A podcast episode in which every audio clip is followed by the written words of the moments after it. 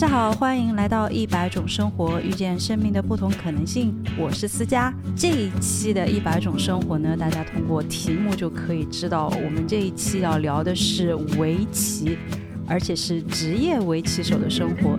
在开启本期的聊天内容之前呢，我们先让我们的嘉宾韩老师来为大家打一个招呼吧。好，各位听友，大家好，我的名字叫韩寒，我是一个围棋职业五段棋手。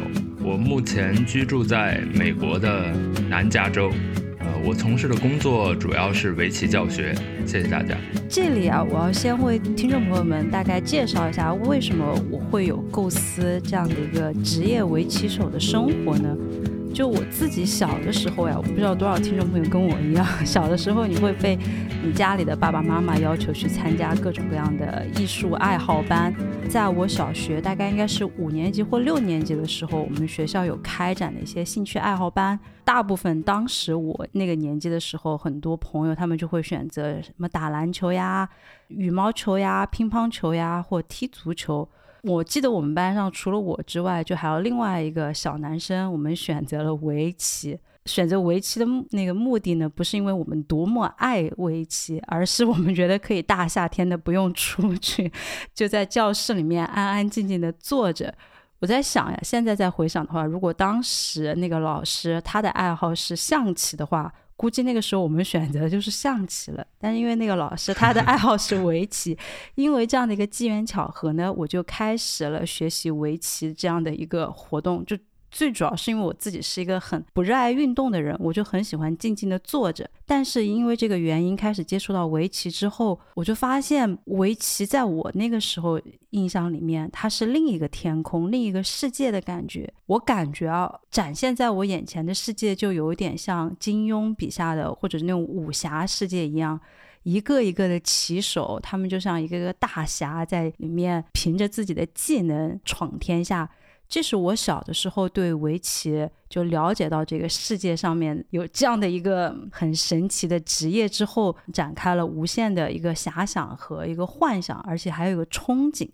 但是我和围棋的缘分呢，结束的很早，因为围棋其实是在我的印象里面需要大量的时间的。那个时候因为中考的一些压力，所以就没办法，只能放弃掉围棋。而且加上围棋的话，我的感觉是。需要有除了老师带你要入门之外，你需要有一群志同契合的小朋友一起练棋，一起聊，不然的话，自己一个人拿着一个棋谱在那里打谱，其实对于小孩子的我来说是很难的。没错，这样的话，这就是我自己跟围棋的一个因缘际会。那因为这样的原因，我就对职业围棋手的生活充满了无限的好奇。像今天我能够邀请到韩寒韩老师来的话，我真的是在你答应接受我这个邀请的时候，你不知道我内心是多么的雀跃。哦，这样。那这里我就要想先问一下，就是韩寒韩老师啊，像我小的时候接触到围棋，就是我因为爸妈的一个安排和学校的一个安排。那你一开始是怎么接触到围棋的呢？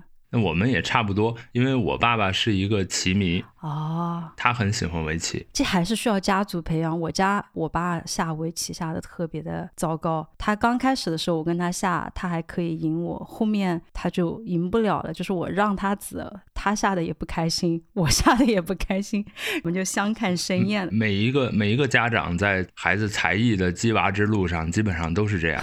一开始他还可以，一会儿他就不行了。哦，那看来大家都是。那你是大概多大接触到围棋的呢？六岁左右。哇，那很少。其实我自己不记得了，我自己不记得了。但是，呃，我爸爸告诉我大概是六岁。那就是小学一年级。记事情特别晚，差不多吧，小学吧。嗯。那从小学一年级六岁，哇，六岁真的是好小耶。因为我是小学五六年级，那个时候大概都快十岁、十一岁了。六岁的小孩子能够坐下来，真的下棋下一下棋是两三个小时。你还记得你那个时候下围棋，你对他的感受是怎么样的吗？嗯，我我现在打断你一下，六岁的小孩下围棋不可能下到两三个小时，对，我们坐在那儿可能二三十分钟，也就是这样，对，我顶多了吧？对我就是很好奇，因为一般下一盘棋局的话，平均时长会是在多长呢？像如果以成年人来说的话，成年人你得到达一定的水平吧，你能想得进去，可能下一盘棋要一个小时，可能顶多了吧。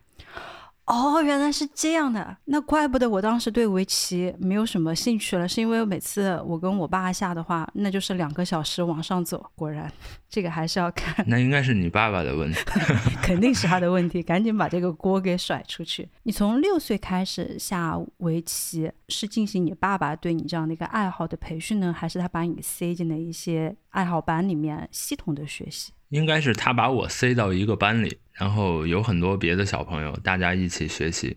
每周我那个时候每周上三次围棋课，因为我不学别的。哦。那那个年代也没有说一个小孩要学五六七八样的才艺，好像这是后来的事儿。没有，因为我们俩年纪不差不多嘛。嗯，你学的东西特别多是吧？超级多。我当时就只是学围棋。那我觉得你爸妈还是人比较好。我记得我当年小时候，就我那一批的小朋友们都是什么早上学绘画，下午学跳舞，然后晚上还要再安排一个什么其他的一些活动，就特别的。那个时候其实还没有鸡娃和卷娃的这个概念，但是我现在想一想，那个时候我们是特别的卷的。嗯，那有可能是我爸的爱好比较深，有有这个可能，所以他喜欢的他就想让孩子学一下。我突然发现我聊了这么久，因为我忘记为听众朋友们大概介绍一下。让韩老师来介绍一下围棋到底是一个什么东西。就是有可能听众小伙伴，你们现在可能大概知道围棋是黑子、白子，但是这里让韩老师来为我们简单的再介绍一下什么是围棋呢？围棋，呃，是一种棋类的游戏吧，可以说，呃，发源于咱们中国，嗯，时间呢有专家。说法不一样啊，但基本共识是超过三千年的历史，并且在这么长的历史当中，呃，它的规则、它的下法基本上没有变化，嗯，所以是传承的非常好的，也被作为一项文化啊，这就是围棋啊。那么围棋的规则其实非常简单，黑子白子一人一手，然后可以说是比谁最后占的地方更大，嗯，这样一种游戏。有人说围棋是一种建设性的游戏，因为围棋是越下越多的，而且围棋是比你活得多，谁活得多谁就赢了。象棋是你把别人都吃了你就赢了，所以好像不太一样。对，那这里的话，我想先问一下。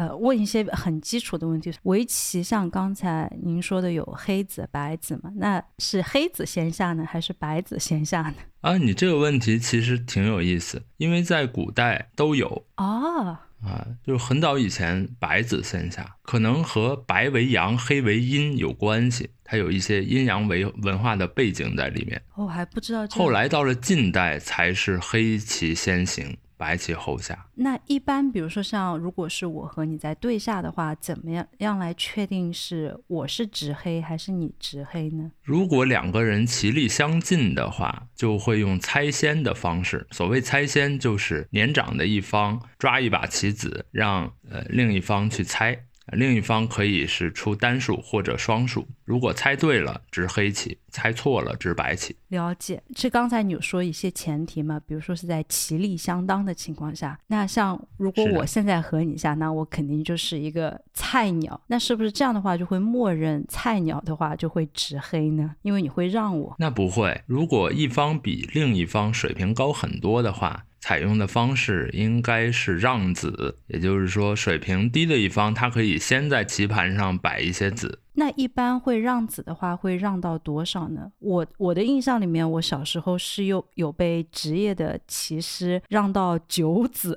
然后都是惨败。没错，你太专业了，就是九子。为什么九子？因为围棋的正式正规的棋盘是十九路乘十九路，上面有九个星，所以。呃，把每一个星都摆上就是九个字。然后这里其实还有一个我觉得比较有趣的一些科普呀，因为我小的时候在买围棋的时候，我发现就是围棋里面也有一个材质的一个等级。像我一刚开始学围棋的时候，家长还没有那么舍舍得投入给我买一些好一点的，比如说棋盘呀，或者是棋子。一开始我接触到的棋子全是玻璃子，就它是用玻璃然后染色的。到后面的时候，我看到别人就是我是属于那种差生文具多。哎呀，它的那个嗯棋子怎么会这么好看？它是比较扁平的，不像我的玻璃子是比较的怎么说呢，圆润一些。从那个时候我开始了解到，哦，别人用的那种很好的，摸上去有磨砂质地的那个是叫云子。那这是我对棋子里面，就是好像云子应该是围棋里面材质是最佳的。我不知道我这个认知是不是对的？嗯，差不多吧。在中国，云子应该是最好的。嗯，中国下棋用的棋子是一面是呃凸起来的，一面是平的。云子是很好的，而且手感啊凉凉的，摸上去那个黑子在光线下看会是发绿色，还是很有那种自然的感觉。如果是日本或者韩国，他们使用两面凸的棋子，棋子放在棋盘上的话还晃两下这样的。呃，日本因为它靠海嘛，我猜测是这个原因，它。用一种叫哈奇石，我不知道我念的对不对啊？因为我对材质其实研究很少啊。像日本他们用贝壳来做棋子，呃，棋子上面有那种贝壳的纹路，也很好看。哎，那韩国有没有他们特别的一些，比如说嗯棋子呢？还是他们更多的是沿用日本的棋子的一个形式？韩国按照我的理解，应该是沿用日本，无论从规则。还有它的棋具应该都是沿袭日本的。那这里聊到了，像我们刚才有聊到这几个嗯国家嘛，中国、韩国和日本。那其实我知道，就是我在做背景资料调查的时候，我发现其实这就绝大部分的概括了当。下这个世界上，嗯，下围棋棋力最高的一些就国家和地区，那当然还有一个地区我没有覆盖到的是台湾。除了这四个地方之外，还有哪一些地方是我没有覆盖到的吗？如果说主要的，并且棋力比较强盛的地区，基本上就是你提到的这四个。呃，但是在世界上其他的很多地方，比如说在欧洲，在北美。甚至在其他别的地方，比如说南半球啊、澳洲啊，也都有很多人下围棋。但是他们可能就没有像我刚才就我们说聊到这四个地方那么系统性的会有一些学习啊，或者专业性的比赛。还有我们接下 来所谓的系统性，嗯，您说所谓的系统性应该是说，呃，中日韩啊，还有我们的宝岛台湾啊，呃，他们都是有职业化的，有职业体系的。有职业的比赛啊，在其他的地方，现在欧洲也开始有，呃，从前几年开始有了它的职业化，也有它的赛事。但是北美呢，据我所知，还没有真正的走向职业化。走向职业化之后，它就会有一些梯队培养啊这些计划，所以才会有意识的培养。年轻的孩子往这条路上去发展，所以他的棋力水平应该就会得到一些呃更好的培养。了解，那其实这里的话，我就会很好奇，像我们刚才说到的，从一个围棋的爱好者，慢慢的要系统性的培养到职业的围棋手这样的一个系统性的训练，你的契机是什么呢？嗯，我当年学棋的路，我可以稍微说一下，就是我在六岁的时候开始学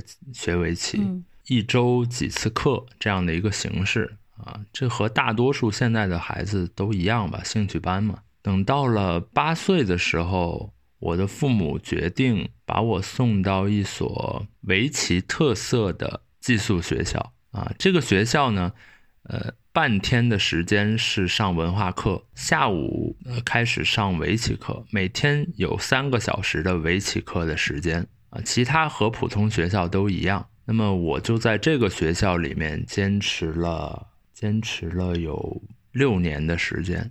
很长耶，八岁、六年、十四岁。啊，对，在这个学校里，然后一直到我读完了初中。对。那么我在这个过程中，我在读初中二年级的时候，呃，通过一个职业定段赛啊，这是考核职业棋手的啊。通过了这，在比赛中，呃，成为了职业棋手啊。从那个时候之后，我就有了职业棋手的这个身份，我就可以选择去专门做职业棋手。没错。哇塞！哎呀，你好牛呀！请收下我的膝盖。没有，没有，没有。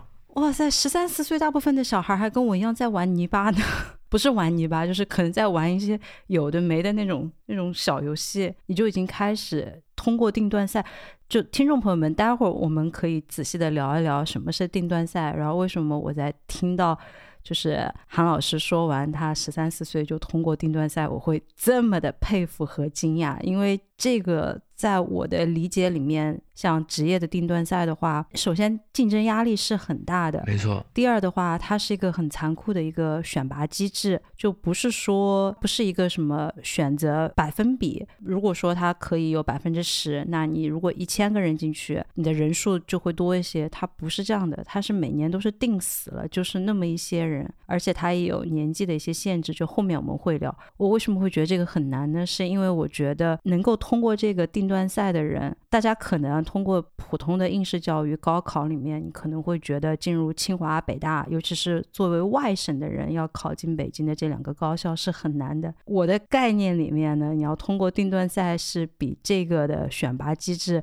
难很多很多的一个选拔机制。所以在韩老师说他初中的时候，初二耶，哇塞，我的天，哎，我要控制下我这个迷妹的语气，就通过定段赛，好厉害呀！那我可以再多问一下，像这样的一些学校的话，你们当时在一个班的学生多吗？不多，大概会是在多少人的这样的一个范围呢？十人、二十人这样的一个范围吗？呃，我们学校整个学校的学生人数最多的时候，大概也就一百多个人，是一个私立的民办学校。哇，那这个其实更多的，我觉得应该是来自于你父母对你的一个肯定，因为我的感觉啊，像你刚才说的文化课其实是一半一半。那如果在初中要进行以初中升高中会，像在我们四川省的话是有一个中考的，考的分数要达到一定的要求，你才能去到一些可能教学资源会比较丰富的一些学校里面。没错，没错。那现在你后面有回过头去问一下你爸？爸妈当时是因为什么样的一些原因做下这个决定呢？做下这个决定主要是我们那个学校，其实我记得啊，那个年代还没有那么多，就是小学生也好，初中生也好去上补习班。反正当时，呃，我通过我的一些表兄妹去聊天，他们不是会去上很多补习班，在北京。当时去那个学校，对文化课的影响不是很大。啊，他一天也有六节正常的文化课，晚上也有学习的自习。呃，我们当时老师是一些呃请的退休的返聘的老教师，所以授课经验也不错。那所以如果我没有在那个年纪成为职业棋手，我应该也不能坚持太久了。那我可以问一下，就当时你们一个班里面，我相信成为职业棋手的人应该。大部分人都没有选择这条路，那他们后面的对人生道路走上了一些什么其他的地方呢？你们还有联系吗？啊，那就继续去，继续去参加中考，参加高考，继续读书了。会不会因为就是有这一段经历，会导致比如说在文化考试上面会吃一些亏呢？有可能吧。但是我们学校也有一些后来读了清华北大的同学。哦，那这个还是要看人，所以不能统一而论，是吧？那我们这里为听众朋友们就是聊一聊啊，那职业棋手，那是不是聊到职业棋手的话，一定要通过这样的一个定段赛？是不是没有通过这个定段赛，你就得不到职业棋手这的这样的一个职称？没错，我觉得这里我应该要，呃，首先说一下职业棋手这个概念。职业棋手它其实是一个棋力认证，在我看来，就是说你成为职业棋手之后，有了这个资格。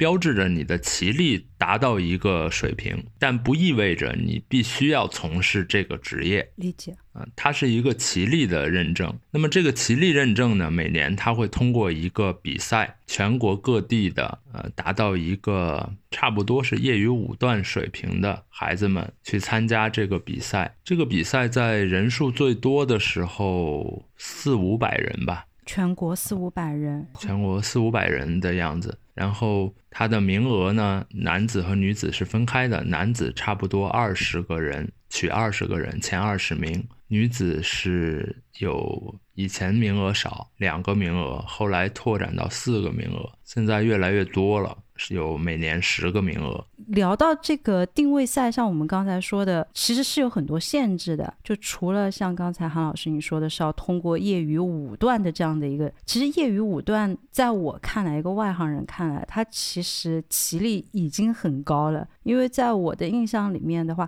就段数先为大家要不然科普一下，呃，段数的话一般是。一段到九段，那数字越高，说明你的棋力越好。那职业和非职业呢？我的理解里面呀，职业的话，如果别人说到你看，尤其是你在社交媒体上面看职业，他会说职业棋手。或者是棋手，呃，像韩老师是五段的话，他会是用到汉字的一二三四五。但如果是一个业余棋手，棋手五段的话，他会用到的是阿拉伯数字的一二三四五。所以你从书面上可以直接很好的分辨这个人是职业棋手还是个业余棋手。但是好像到日常像播客里面就比较 难的。这里我要再为大家强烈的划分一下，像韩老师他是个职业的。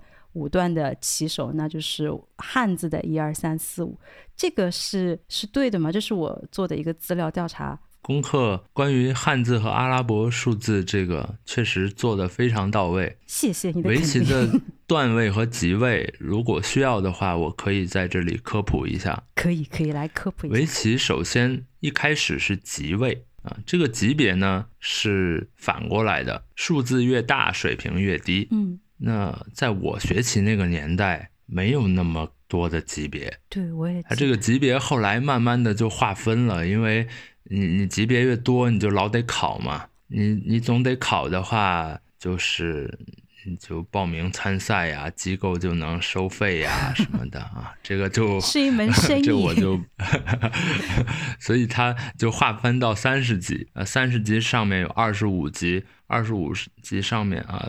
有些地区不一样，有些地区让你必须一级一级的往上，那个家长确实有点崩溃。哇，差不多这个级别一点一点的，然后到一级，一级上面是一段。哇，我记得我小的时候还没有这些级别，好像就直接是从业余一段、两段这样开始。以前应该也有级别，有嗯，但是不会有三十级那么多。哦，了解。三十级或者十五级，嗯，北美我我我搞不懂，我是不是有点混淆了？反正北美有三十级，国内有的地方也有很多很多级。然后一般来说，你稍微学一点，嗯，你经过一个考核，你能到达十五级，在国内。数字越大，棋力越低，这里要。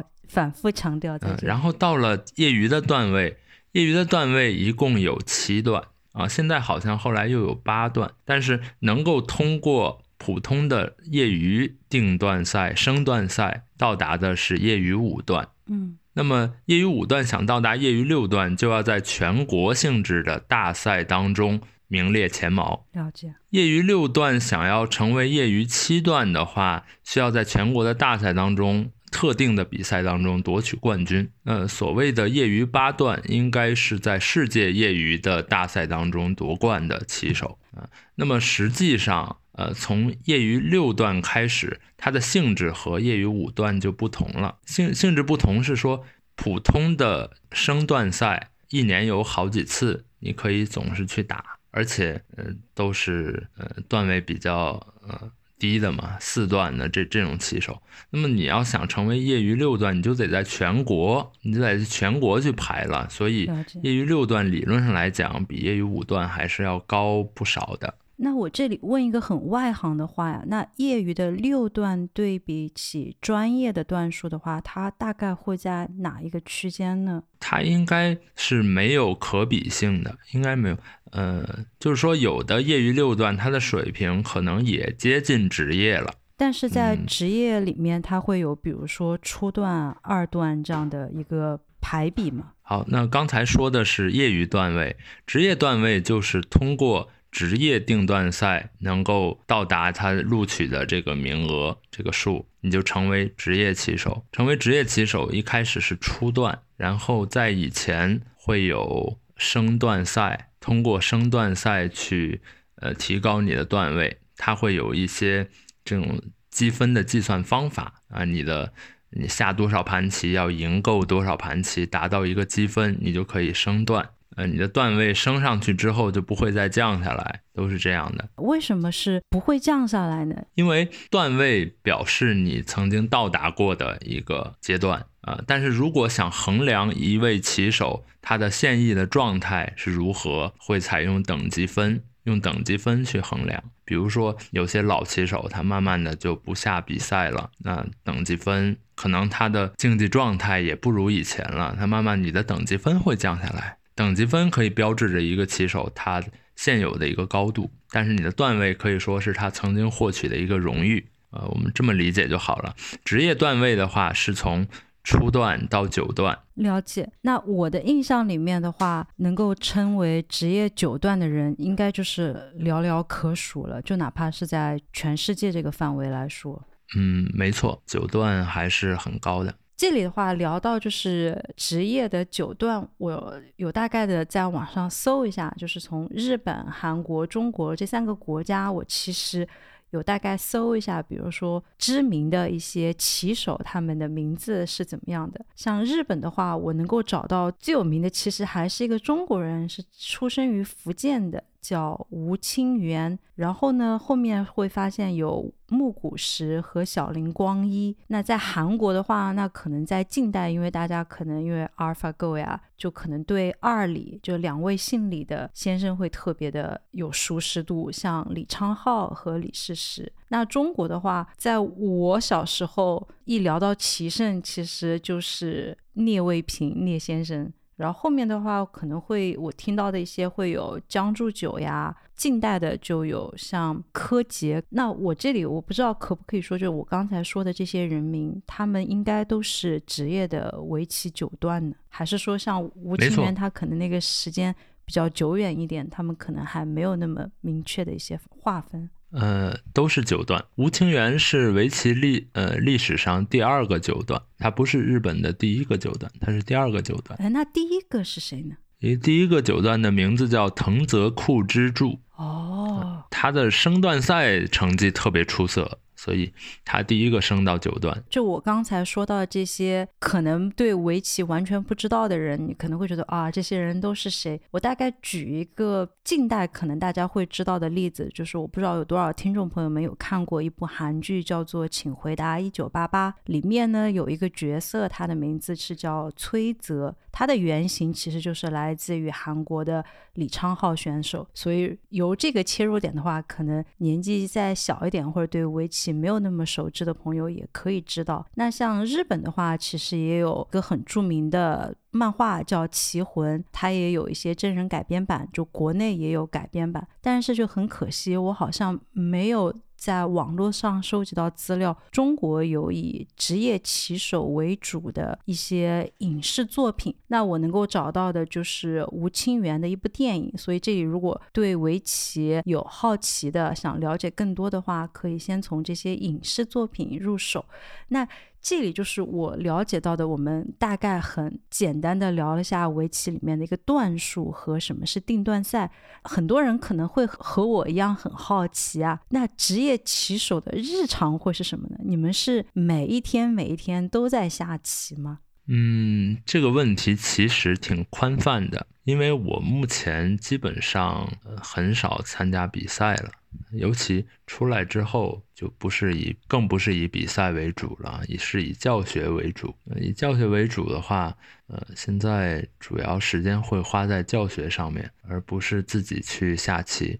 但是最新的棋谱我也都会看，最新的一些动向我会去了解。那么在自己比赛啊，曾经在国内参加围甲呀，自己在做。呃，真正意义上的棋手去参加比赛，这个期间那肯定是要花费大量的时间，呃，去用功的，去下棋也好，去研究也好，呃，是要花花很多时间的。那这里的话，我就其实听到了，就哪怕是职业棋手到后期，也有两个不同的一个方向在走。像刚才呃你说的，你就是开始当一个老师了嘛？就我的感觉，不知道对不对，是有一点就退居到幕后的感觉吗？就相比于目前的话，可能像是一些竞赛型的棋手，他会到不同的地方参加比赛，是会有这两个不同的职业的一个路径吗？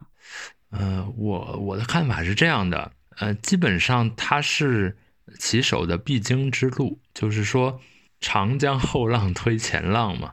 呃，因为我是一个比较普通的棋手，那有一些顶尖的棋手呢，他即便取得了很好的成绩，他也不容易很多年你都在那个位置上，他总是会慢慢退下来的。那么在做棋手的时候，大家做的事情都差不多。那么退下来之后。就会有几种路径吧。你的年纪还很年轻耶，这样就就可以在职业围棋手里面，会比如说人到三十就可以开始要考虑退下来，选择做教练呀、老师这样的一个角色了吗？啊，在更早更早的时候，因为我搞教学已经有十几年了。哇，这个这是整个行业都是这样吗？还是这是你个人的一个选择？整个行业基本上都是这样。如果想要出成绩的话，基本上二十岁没有取得很好的成绩，再往上就很困难了。围棋它对于天赋。还有对于你的这个体能什么要求，比我们想象的可能要高。如果一个棋手到了三十岁的话，很难保持在最顶尖的一个状态，这就是现状。了解，怪不得，因为我在做资料调查的时候，我其实还有一个人我还蛮关注的，他的名字叫陈耀烨，但是我发现他在近几年已经没有再参加任何比赛了。就哦，有参加，有参加。哦，那是我自己。功课做的不是很够，我还说我在最近这就去年，我好像看到他已经没有在参加比赛，然后现在目前我在各种排名上看见的都是连笑呀，或者柯洁呀，或者是谢尔豪这这一批比较相对于我的年纪来说比较年轻的一些九五后的棋手。那可以这样说吗？那现在就是可能，就像我们刚才说的，就是九五后骑手的一个顶尖的时代，是属于他们的一个闪耀期。嗯，可能也闪耀不了几年，就该零零后了。哇，这个很残酷耶！那这个行业，这真的是对，因为像现在一般大众会说到是 IT 界，你到三十五岁，你还没有。做到一定的级别的话，那你可能就有一个很严重的职业瓶颈期。就普遍的一个社会，因为做 IT 的人比较多嘛，大家就会把这个也不光是 IT，好像是互联网是这样的一个时代，所以普罗大众和社会传媒就会把所有的目光都对焦在三十五岁。那其实这样比起围棋这样的一个你们的一个职业上面的年龄的压力来说。你们要大很多很多耶，那就完全是张爱玲的那句名言：“成名要趁早。”没错，在从纯粹的竞技层面来讲，显然是这样。哇，那这个真的是很残酷。那这我也能够理解，为什么在定位赛的时候会要求你的年纪是必须在二十五岁以下？因为我在采访稿里面我还写了一个问题，我说为什么定位赛会把年纪规定在二十五岁以下呢？就感觉。我的定义里面，二十五岁还是个孩子。二十五岁你才从大学刚毕业进入社会工作没多久，正是要你大展拳脚的时刻。但是好像这个在围棋这个行业里面，二十五岁就是已经。在你人生那个巅峰，马上要开始到你职业生涯开始考虑转型的一个时间了。没错，哇，那压力很大。那我可以问一下，你从当时你的二十五岁到三十岁这一段期间，怎么适应这样的一个转型呢？还是你其实没有特别多的一些顾虑和担忧？你会有焦虑的时候吗？嗯，还好吧，就是呃，很自然的就会去投身到教学工作当中。我当时是去了国内一家知名的围棋道场，教学的孩子也大概是像你年轻小的时候的，就那个，比如说六岁、八岁、十岁这样的一批年纪的小孩吗？还是会再成人一些？嗯，是会大一些。我当时指导的学生主要是有志于成为职业棋手的，这些棋力在全国范围内比较嗯比较好的，还有天赋也比较好的这些学生。那这里的话，我可以问一下，就是在你还是在去打比赛的这个阶段的时候，就像我们刚才聊的，那你肯定是每天还是需要去下棋，研究一下一些不同的棋艺。那一般情况下，你们职业棋手之间是怎么样会联系到一个同伴来一起下棋呢？嗯，大家其实也会在一起去训练，有这种专门供职业棋手在一起训练的地方。大家会下棋，呃，不下棋的时候可以一起摆一摆棋。主要是职业棋手下一盘棋，他花的时间比较长。一般职业棋手下一盘棋的时间会多长呢？至少得，嗯，如果是训练棋的话。至少得两个小时吧。下围棋的时候会不会像国际象棋一样，它也是有一个定时呢？比如说你下了这一步棋，你就要开始去按你的一个计时器，你需要在。当然。那一般这样的它规定的时间会是每一手的话，它规定的时间是在多长呢？哦，下围棋普遍不采用每一手规定多长时间，它呃是会有一个。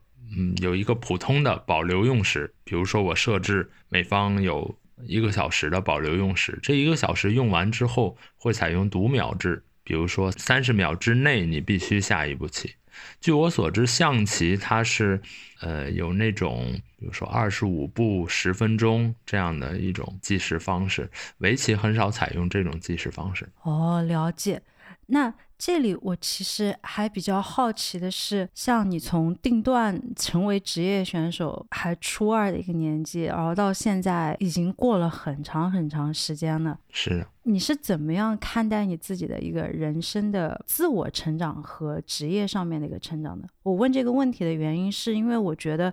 其实很多人他在成长的过程当中，除了受到基础教育的影响、身边周围环境的影响之外，还有很大程度的是你的职业带给你的影响。比如说像我，为什么很多人会说什么社畜？社畜，就像我这样的社畜，被一定的公司的体系给驯化之后呢？比如说我们知道，像约嘉宾要呃聊天的时间，我们会有一定的章程，会怎么样？我们写这样的一个采访稿，其实也是和我们做一些会议记录就很类似。那这样其实或多或少的也会加入到我自己自我成长的一个刻印当中。我不知道作为棋手的话，你会在自我成长当中，你会觉得这个职业有带给你一些什么样的想法吗？嗯，如果说带给我什么，可能是一种独立思考、看待问题的一种角度，就是什么问题我需要自己想一想，而不是别人说呃怎么样就是怎么样，需要需要自己想一想，需要自己真正的想明白它。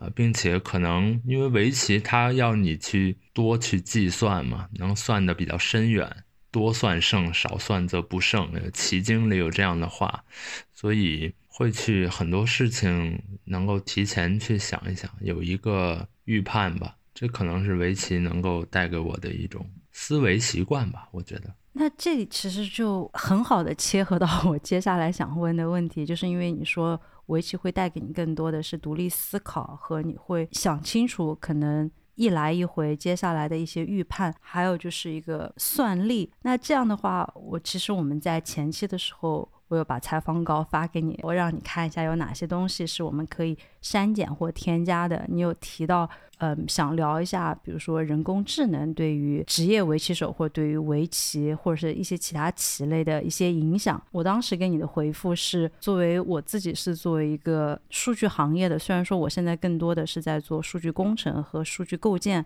但是我其实大概了解一些算法和阿尔法 go 呀，或者像深蓝、IBM 的 Deep Blue 一些大概的很。粗浅的他们的一个运算的一个逻辑，在我看来的话，我当时为什么没有把这个话题放入我们的一个探讨里面？是我不认为它战胜了，比如说呃李世石也好呀，柯洁也好，就说明了人工智能它战胜了人类。在我这里是我从来就没有这样想过的，我也从来没有这样的一个，就作为一个行业内部的人，我也从来没有有这样的担忧，反而我会觉得人工智能至少在我的有生之年。它是不可能赢过人类的，就好比来说，但是我后面就是因为你跟我聊了这个问题之后，我有后面很仔细的去思考过，像围棋在算法上算力，当然计算机它又它不是一台计算机嘛，它是超级计算机，超级超级 CPU 在运转，GPU 在运转，所以它的算力会很高。但是呢，围棋在算法里面，它是一个信息全知的一个。怎么说呢？一个竞技游戏，因为像我们俩在下，对的，完全信息博弈。对，就是我完全知道每一手的情况。这里和听众小小伙伴们科普一下，围棋像我们刚才说它是。对，谢谢韩老师，他说了一个完全信息博弈。那有哪些东西是非完全信息博弈呢？我这里就要举出我妈的挚爱，那就是麻将。麻将就是你不知道对方的手里面的牌是什么。那在这样的一个博弈里面呢，你其实你要做下一手的算法的话，你是要去。判断你的期望，你要什么时候你的胜算是最高的？但是这样在算法里面的话，就很难像围棋这样，或者像国际象棋、围棋、国际象棋、象棋都是一个完全信息的透明的一个博弈。但是像扑克牌、像麻将，你就不知道了。那在这是完全两个不同的嗯博弈的类型。那这个 AI 在里面，种像麻将里面，我觉得它能够赢人类的话。你可能玩的局数很多，达到了一定的数量级的时候，我觉得 AI 是肯定能够赢人类的。但是像在麻将，运气也有很多成分的情况下，你你就玩玩个三局五局，其实就根本就不在一个线上，就是你很难说。但是在围棋上面的话，就是完全不一样的一个信息了。所以这是我自己一个个人在棋类上面 AI 的一个应用。那为什么我会觉得从一个行内人，我从来没有认为人工智能会是一个挑战呢？我可以再为听众朋友们举几个例子呀，像 AI 除了像我刚才说这些棋类活动之外呢，其实它在很多的竞技类的运动里面都有被用上。像在专业的网球运动员，IBM 他们有一个很好的系统来帮教练计算他的一些，比如说他挥拍的角度呀、力度呀、站位的。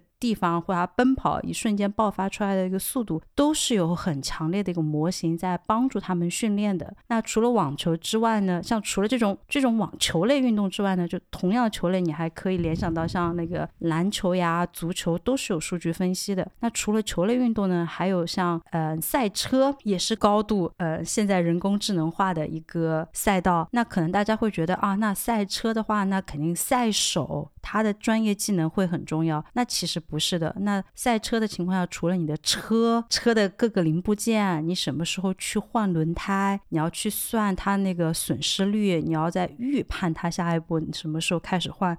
那在预判和你的呃引擎是是否过热，这些都是有数据传感器的。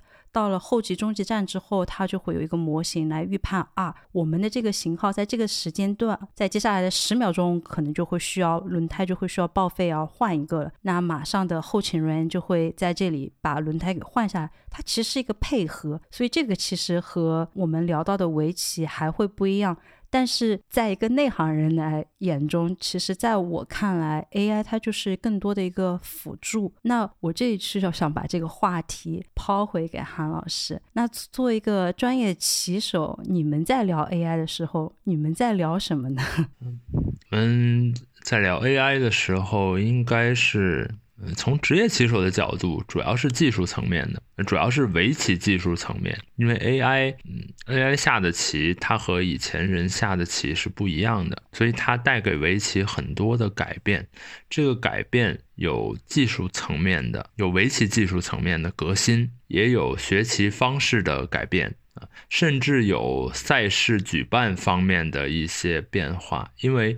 以前的围棋比赛，我们中午还是可以吃个饭呀，休息一下，下午接着下。现在有了 AI 了，那肯定不允许你这样。哦，他怕防止作弊是吧？没错，没错，这方面的考量就会显著的增加。哦，对我这个是后面一个问题想问的，因为在我看来呀，我没有任何觉得 AI 在围棋上面会带来一些不好的方向，我反而觉得 AI 的摄入会让，就像刚才韩老师说的，其实会。打开一些比较新的一些局面，就像围棋是刚才韩老师一开始介绍是有达到两三千年历史的。那从两三千年这个历史里面，你下的棋谱或者是你的那些棋局，其实很大程度上，我觉得有一定的制式或者是有一定的套路可循。但是由于 AI 进入之后，可能一些传统上的说啊，你绝对不能这样的，但是 AI 它就这样下了之后，反而还赢了，就会带来一个。像刚才韩老师说的，技术上的一个革新和思考上面的一个革新。但是我唯一能够想到可能不好的，就是如何监管 AI，尤其是现在很多的一些比赛，你要怎么样去判断跟你下棋的人，这个人是不是 AI 呢？如果现在是有一个 AlphaGo 在和你下棋的话，你能够判断出来这个跟你下棋的人是 AI 吗？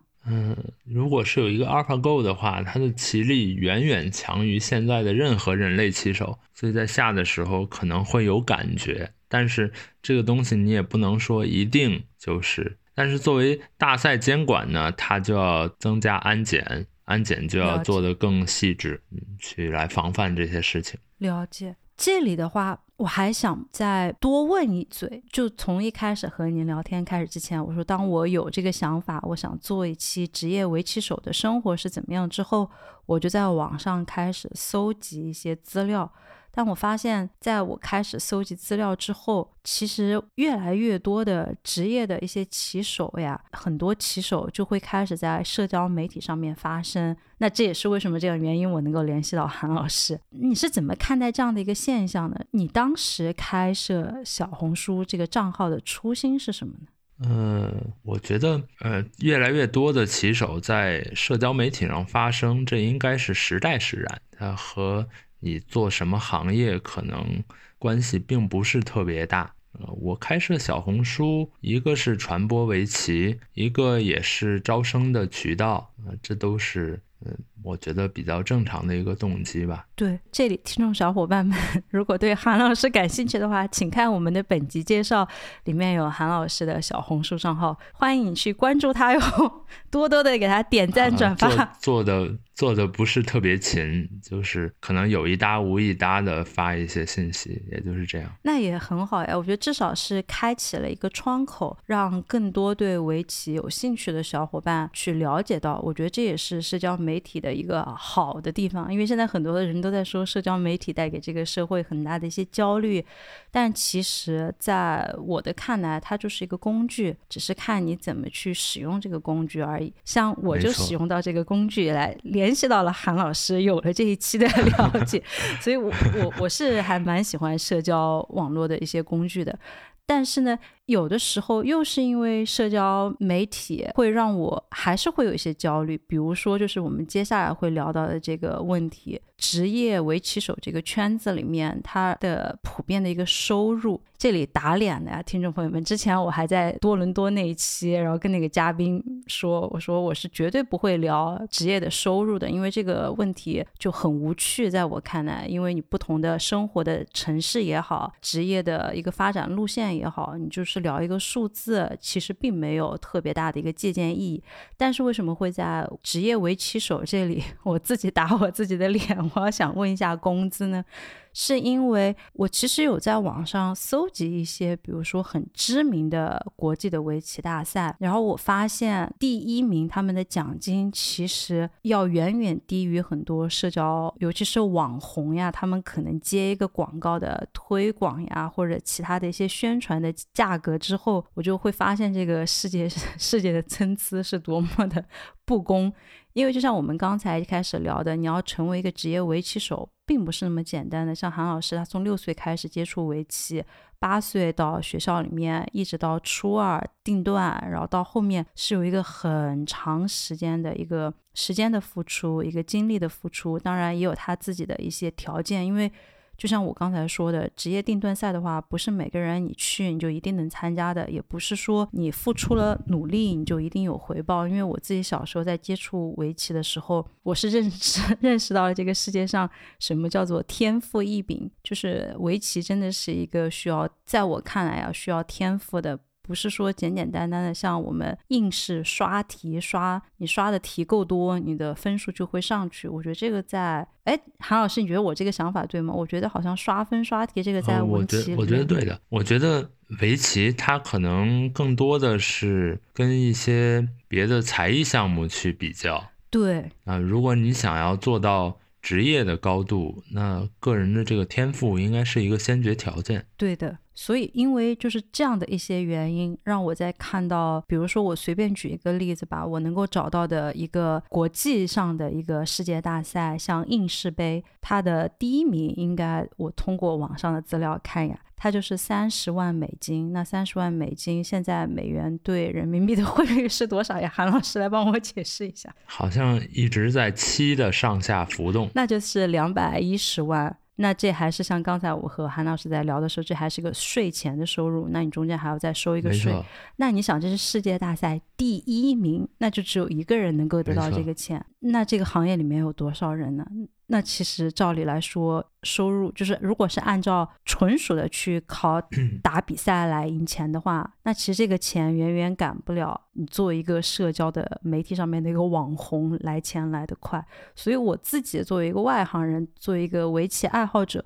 我对这个市场上的定价是有一点点觉得不公平的。我们要不先先来为听众朋友们大概讲一下，那你现在一般的围棋老师他的收入，除了就是学生的这个学费之外，你还有哪一些收入来源呢？比如说，那我的收入来源基本上就是课时费。那会有比如说，呃，有一些业余的围棋手，他要来邀请你下棋，那一般会有一个对局费吧？那这个也是指导费，算作课时费的一种吧？哦，这个算在课时费里面。那像你们还会，比如说会两个骑手，或者是去打一些什么比赛呀之类的吗？北美这边。有一年一度的围棋大会，那种也是玩儿，也是去下下棋，可能是这种。了解。那你怎么看待现在就是职业围棋手，他的工资其实远远低于很多其他的一些行业呢？我是这么看待这个问题的，我可以把我的一个理解，呃，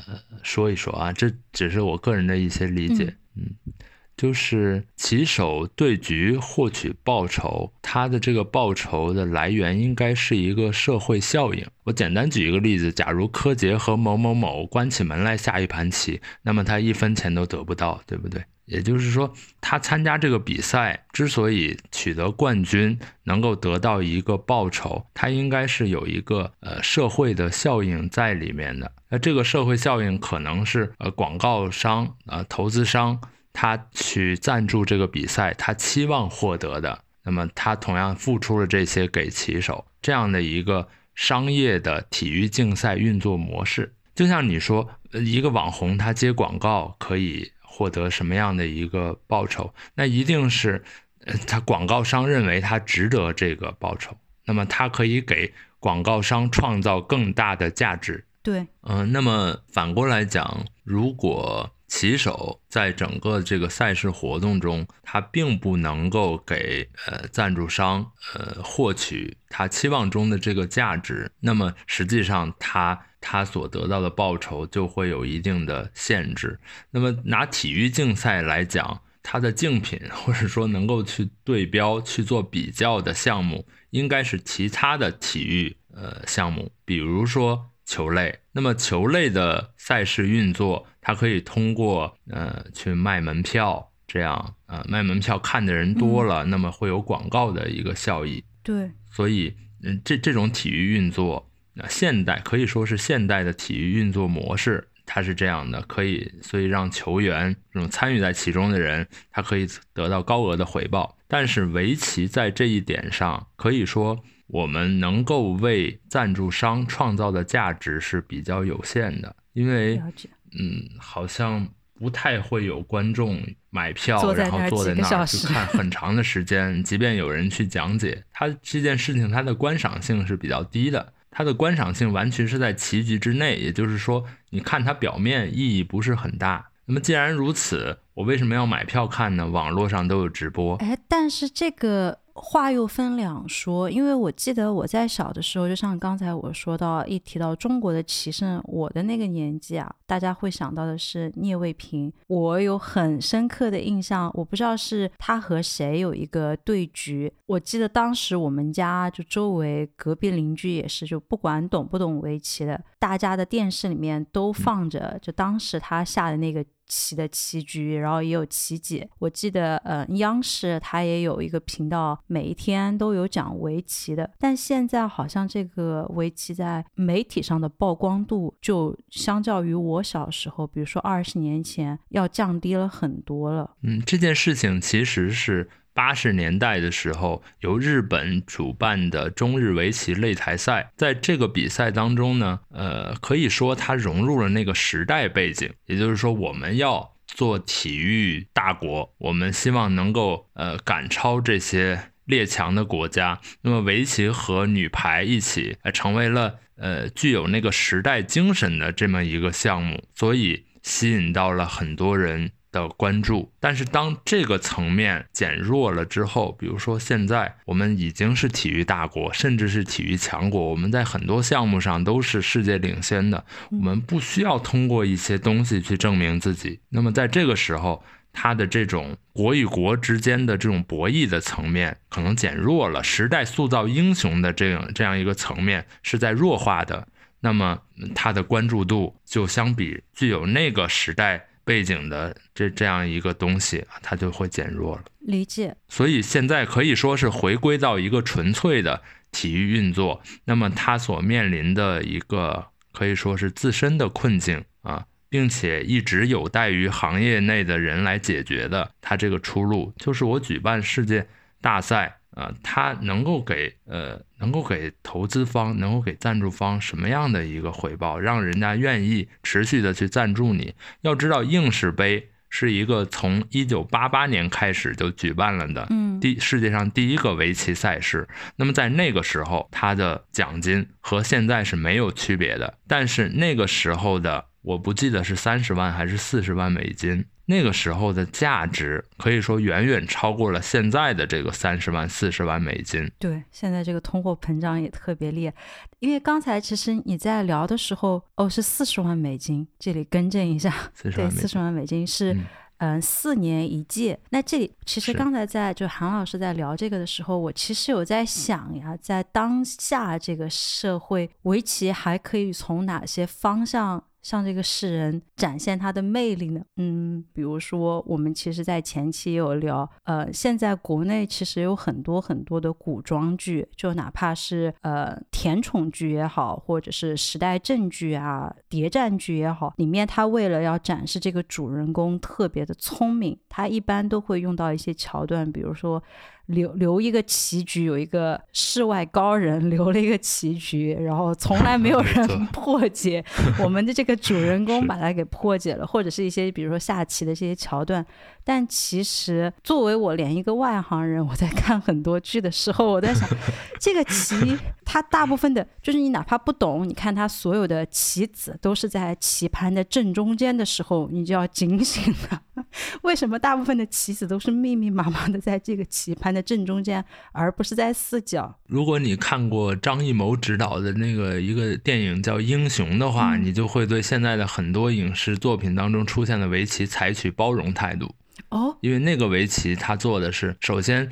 呃，在下雨的时候下棋，这个还好。然后第二步是他用勺子把棋子盛在勺子里面去下，这个其实不是太能忍了。第三个就是他把棋子放在格子里面，这就是呃这个世界大导演所做出来的东西。所以我觉得现在的东西都是可以包容的。哎，这里可以展开的为就听众朋友们解释为什么这些不能忍嘛？因为可能很多听众他们连就什么叫嗯气啊，什么叫提子，可能都不是特别清楚。哦，这样，因为首先棋子应该是用手拿起来，然后手指夹起来去落下的，而不是用勺子下去下上去。第二是说，勺子怎么能围棋的棋子放下去呢？用夹子我都还可以想清楚，勺。嗯，它反正就是盛起来，然后下上去，然后呃。他会把棋子放在格子里，这是不对的，因为围棋是下在点上的，而不是下在格子里的。如果我们教初学的小朋友下棋，会说你下在格子里，好像你就会掉下去，你得下在那个线上，你才能站住。了解。他这些都不符合围棋的，哪怕是最基本的常识，却要硬出现这样一个桥段，就是有点让人啼笑皆非。而现在的一些影视剧当中，呃，有些剧组可能想要制作的更精良一些，也会请专门的围棋的人来指导一下。这个算是围棋指导，反正棋魂就是请了的。我有朋友职业棋手就去做。棋魂里面的这个指导做出来的就还是很专业。对，怪不得我看中国棋魂的时候，本来我当时觉得哇，中国改编的棋魂肯定不咋样。但是我看完之后发现，哇，这个做的真好。这里我们不拉踩其他很多的古装剧，但是就是恳请接下来如果还在正在拍的古装剧的这些影视策划们，麻烦你们考虑一下，去花一点钱去请一下我们的职业 围棋手来作为你们的一个顾问吧。没错，我们很便宜的。对吧？你看，花一部分小小的钱，你就可以让我们对你的口碑一下子变好，而不是说，哦，这个五子棋你在这里跟我装，这个人很很有这个学识。对，这里就很希望。在接下来的一段时间里面，很希望能够看到我们的国粹啊，围棋是我们的国粹，能够在社交媒体上发挥更大的一些光芒，也让一些聚焦可以聚焦在我们职业围棋手的上面，改善一下他们的这个工资吧。我真的觉得，真的觉得他们对不起他们的付出呀。就如果你想，你是比如说，就嗯。举些什么样的例子比较恰当？你最好举唱一些地方戏曲的，他下的功夫可能比唱。流行要大一些吧？对，就每每看到这样的行业，但是他们的投入回报并没有那么高的时候，就会长叹一口气。那这里就会聊到最后这个聊天话题的最后一个问题，就是如果听了我们刚才说了 这么多，但是还是对围棋很有兴趣的听众朋友们呢，想加入职业围棋的这个圈子，你会对他们有哪些建议呢？那当然，现在就听众朋友们可能会知道了，如果你要进入。职业围棋的话，你要对你自己的薪资有一定的预期，你不能说你一进来我就要年薪百万，这个可能比较除了你是顶级的一些棋手之外，可能比较难做到。没错，所以如果真的想要成为职业棋手，我觉得首先对围棋本身一定要热爱，就是我在做这件事情，我觉得它是有意思的，我才能够坚持做下去。嗯，可能还是要更纯粹一点吧。那除了热爱之外，还有哪一些小的建议吗？尤其是职业围棋。那么这个事情有点类似于弹钢琴，就是童子功是必要的。如果你想走得很高的话，童子功是非常必要的。围棋当中的童子功就是一些基本功的技巧的训练，了解，能够让你打下一个比较扎实的基本功，这样以后往前走才能走的。扎实也能走得远。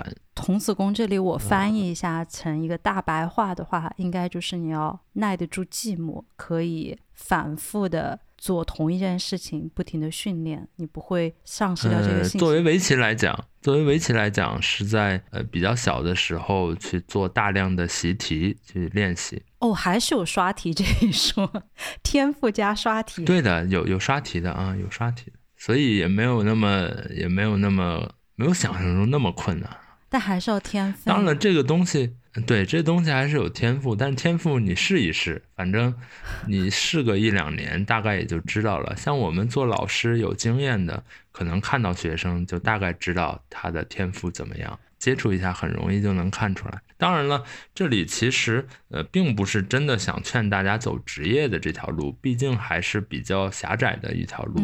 那么围棋作为一个。智力的项目，嗯，其实越来越受到教培的才艺的这这个行业，呃的青睐，甚至是资本的青睐。因为在一个智力的学习培养的项目中，围棋还是很不错的。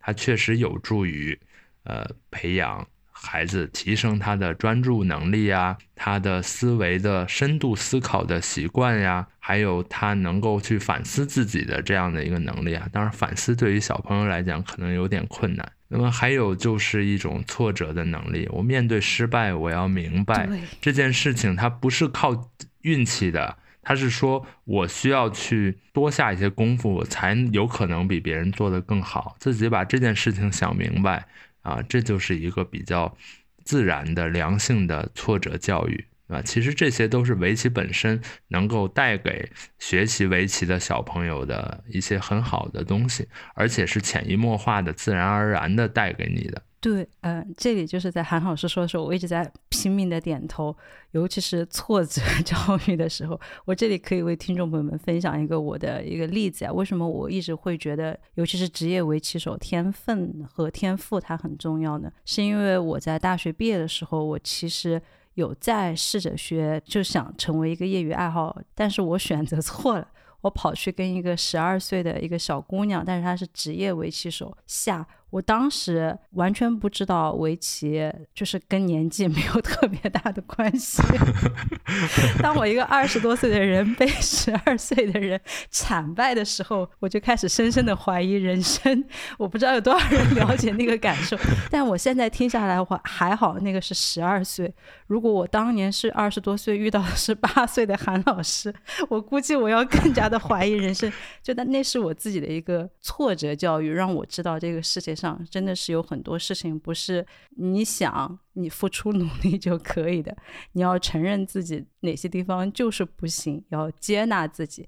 那这就是我们这个聊天话题这个部分。我不知道韩老师有什么想补充的吗？在我们进入到快问快答之前啊，补充可以呃稍微说一说，在北美以及我以前呃去欧洲玩过好几次，一些他们那些地方的。围棋的一个情况，其实，嗯，北美的围棋围棋活动开展也有好几十年了，呃，包括欧洲，它欧洲也有欧洲围棋联盟，好几十个国家，每年在一个不同的国家举行它的欧洲围棋大会，他们的大会是嘉年华性质的，就是也有正赛好好比赛的，也有一些玩的，啊，甚至包括一些带有很明显的娱乐项目的这种。比如说，呃，大家可以一边喝酒一边下，然后喝酒，你酒喝的多也能给你目数多算一点，这样 还可以，就是大家一起玩的很热闹，非常热闹，哦，很有很多白人，也有很多小朋友，呃，老老年人什么都有，大家齐聚一堂。那北美也差不多啊，然后北美这边。各个州也会不定期的举办呃围棋赛事，当然它的规模比较小，一个围棋的地方的小比赛可能几十个人啊，然后呃普遍都是收一点点象征性的报名费，然后大家过去玩一玩，下一下。如果你是初学者，也欢迎你去去下，嗯，就是初学者去下棋，反正人家呃。比赛的这个地方也会教教你怎么下呀，完全都可以去玩儿。而且北美，呃，欧洲我就具体不是特别清楚了。北美的。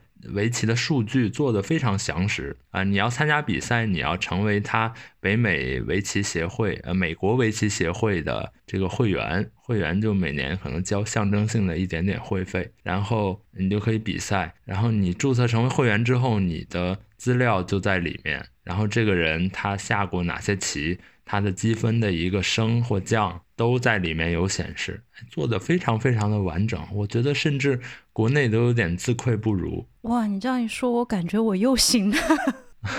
呃，所以呃，在。呃，在西方世界，围棋是真的是一个很好的跨越语言的社交媒介。对，因为也不太需要沟通啊。然后我们在这个过程中，我可以交很多朋友。对我，我觉得这个是个很好的一个休闲娱乐的一个方式。像现在很多人，他可能会。选择下馆子去吃一顿，有的人会选择去 KTV 唱一唱一下歌。但是我觉得，其实围棋的话，完全也可以成为生活的一个部分。就是你也可以选择和朋友去棋馆下一下一局棋。在在这样的一个环境当中，呃，去科普、去传播围棋，其实啊，我还是很开心的。我们要立一个目标，希望我们有生之年能够看到。呃，围棋馆像四川的麻将馆子一样这么多，是吧？都是都是竞技类的一个棋牌游戏。但也如此，反正反正现在传播围棋符合我们国家的这种文化输出的一个大的方向。嗯，包括“一带一路”，你这这个和欧洲现在，呃，中国确实是在呃有意识的扶持欧洲围棋职业化，甚至邀请欧洲的棋手到国内去学习训练。对，就是如果听众小伙伴你们还有什么相亲的一些活动，但是又不想安排饭局的话，你也可以邀请 你相亲的对象从五子棋开始，慢慢的你们可以研究一下不同的一些棋局，我觉得都是一个比较好的方式。交友嘛，你可以通过别人他下棋的一个脾性来看一下这个人的性格到底是怎么样。没错，没错，应该是很准的。对，那这就是我们真的是很希望围棋它可以再再度的回到我们的日常生活当中，因为就真的是很可惜。像象棋的话，很多时候你还可以在公园里面看到一些年纪比较大的叔叔阿姨他们坐在那儿下，但是我从来没有看到公园里面有叔叔阿姨下。围棋，当然时间可能会比较长一些，但是也时间有点也真的很希望可以在在每个人的日常活动当中看到有这样的一个选择。那我们快速的进入到快问快答的话，就其实第一个问题我们刚才有简短的涉及到，就是目前有哪一些国际的围棋大赛呢？嗯，国际围棋大赛有个人的锦标赛，比如说韩国有三星杯和 LG 杯，然后中国有呃有春兰杯是传统赛事，然后前些年又有孟百合杯，现在也办了好几届了。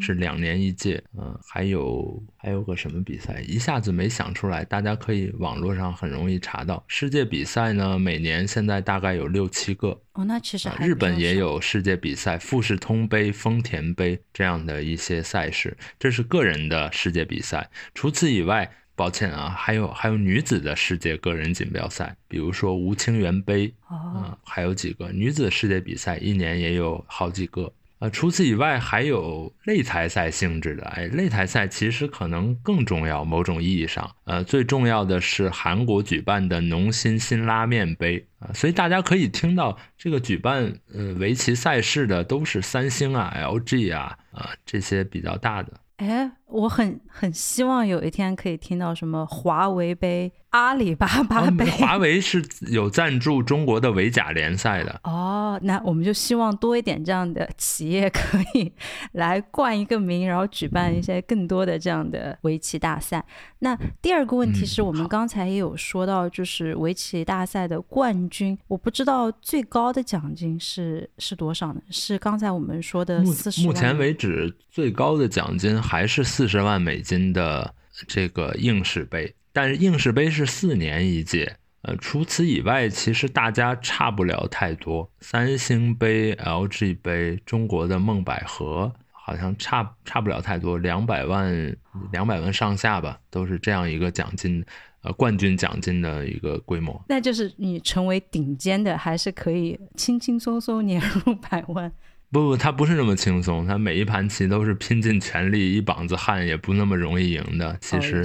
呃，也还是挺卷的，嗯，对。那第三个的话，其实我们刚才也有说到，就是作为一个职业围棋手，呃，你的收入里面还是有另外一个是叫对局费，就是一般，比如说我知道像我这样下的很糟糕的人，但是我又很喜欢去和很那种职业棋手下，那如果在我不认识别人的情况下，肯定是要相当于交学费嘛，你交一个对局费，让别人来帮你一起下。那你知道最高的对局费会是多少呢？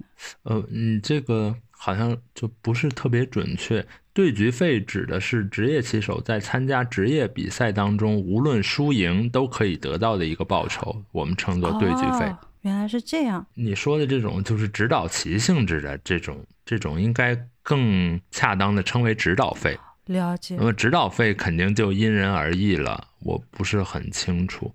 像顶尖棋手，可能一般的人也请不起吧。那也是，如果你跟别人下一盘棋，就是好几千块钱的学费，你不一定值得，因为你这一盘棋你能获得什么是有限的。